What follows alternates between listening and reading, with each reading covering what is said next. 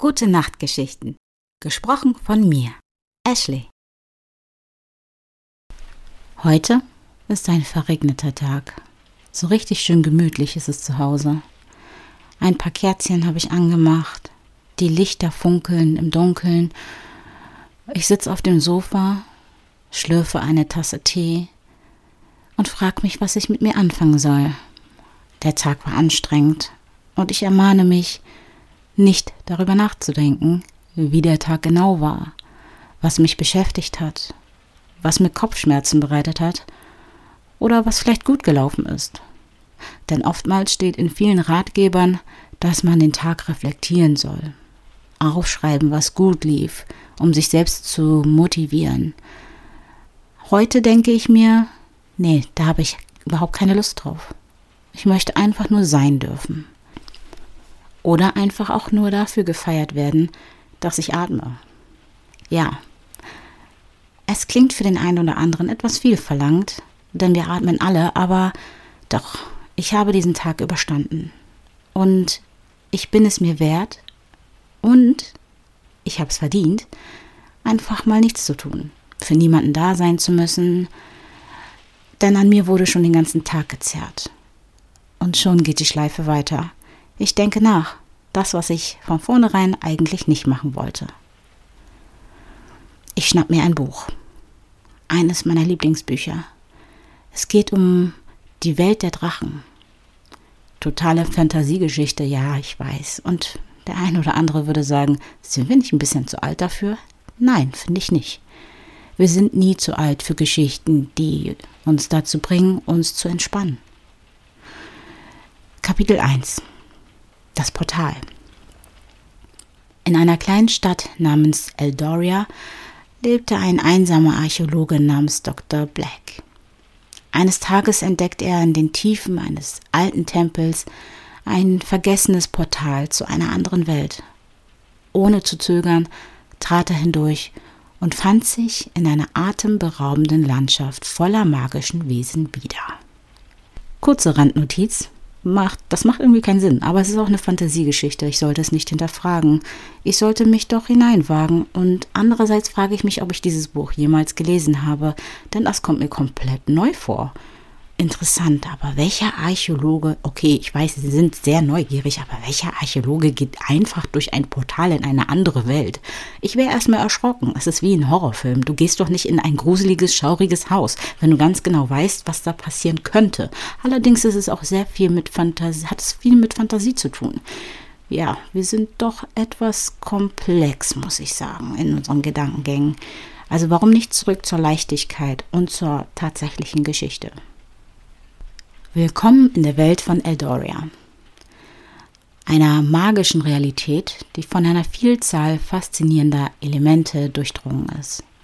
Eldoria erstreckt sich über endlose Landstriche, von majestätischen Bergen über schimmernde Meere bis hin zu dichten Wäldern und weiten Ebenen. Die Landschaften sind durchzogen von einem lebendigen Netzwerk aus Magie, das in allem pulsiert, von den tiefsten Höhlen bis zu den höchsten Gipfeln. Die Magie in Meldoria äußert sich in verschiedenen Formen, von funkelnden Kristallen, die in den Bergen wachsen, über uralte Bäume, die in den Wäldern stehen, bis zu den fließenden Flüssen, deren Wasser von zauberhaften Energien durchzogen ist. Diese magischen Elemente sind nicht nur dekorativ, sondern durchdringen das tägliche Leben der Bewohner Eldorias auf eine grundlegende Weise. Die Bevölkerung Eldorias setzt sich aus einer Vielzahl von Wesen zusammen, von menschenähnlichen Kreaturen mit schimmernden Hautfarben bis zu majestätischen Drachen, die am Himmel kreisen. Jede Art hat ihre eigenen Fähigkeiten und Traditionen, die tief in der Magie der Welt verwurzelt sind.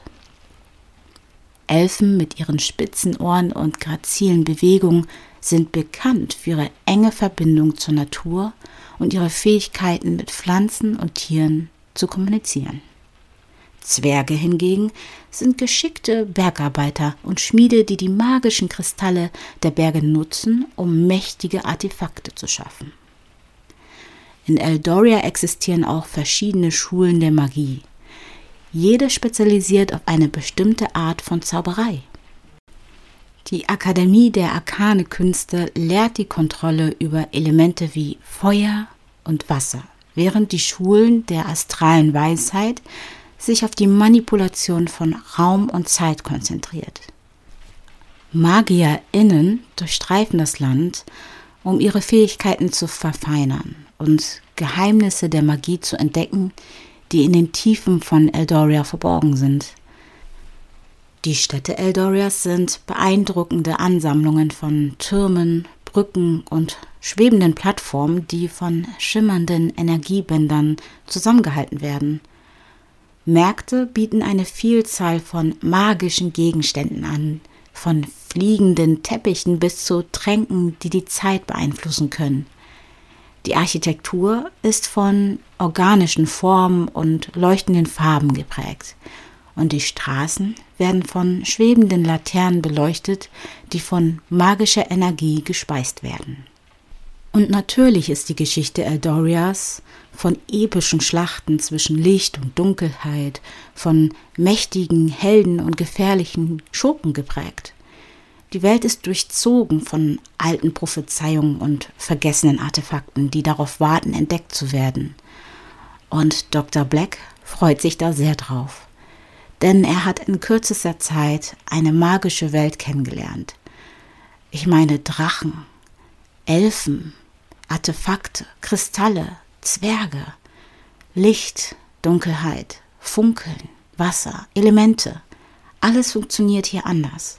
Auch die Arten sind so unterschiedlich, er kann sich gar nicht satt sehen. Er weiß gar nicht, wo er anfangen soll. Und vor allen Dingen sind sie alle sehr friedlich. Natürlich wird er beäugt, denn so eine Art haben sie hier noch nicht gesehen. Eine ohne Fell, ohne Ohren, das nicht fliegen kann oder keine Ahnung von Magie hat. Allerdings waren sie ihm nicht feindselig oder traten ihm nicht feindselig gegenüber, sondern sie waren sehr freundlich, aber skeptisch. Sie ließen ihn gewähren, Fragen stellen, weisten ihn den Weg teilweise oder erklärten ihm Dinge. Allerdings immer mit einer gesunden Skepsis. Sie fragten, woher er kam, was er hier wolle, wie seine Absichten sind und waren recht schnell beruhigt, da sie merkten, dass der gar nichts drauf hat. Also weder Magie, noch kann er irgendwas Neues erschaffen, noch ist er ultra stark. Eher schmächtig. Ein neugieriger Wissenschaftler. In ihren Augen war Dr. Black eher ein dürftiger Magier obwohl er keine Magie besaß, aber das konnte er ja nicht beweisen.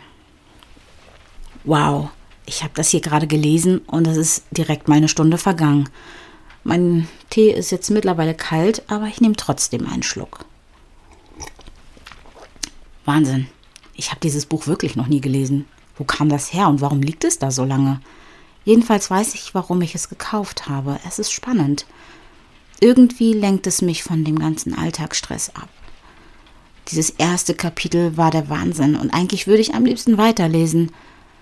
Aber oh, irgendwie bin ich auch einfach müde.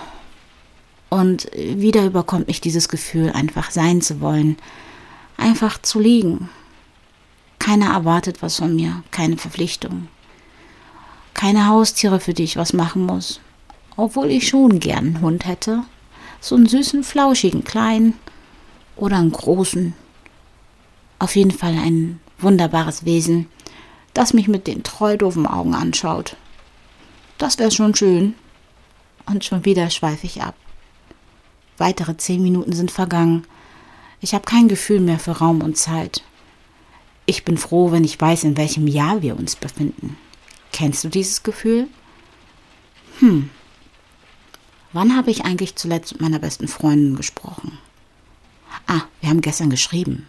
Stimmt. War da noch was offen? Nein.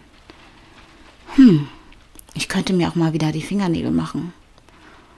Warum gehen Männer eigentlich so selten zur Mani oder Pediküre? Letztens habe ich einen gesehen, aber der war ziemlich alt. Und schon wieder schweifen meine Gedanken ab. Es wird immer später, der Regen immer stärker, das Licht immer dunkler und irgendwann mal bin ich eingeschlafen. Gute Nacht und bis bald.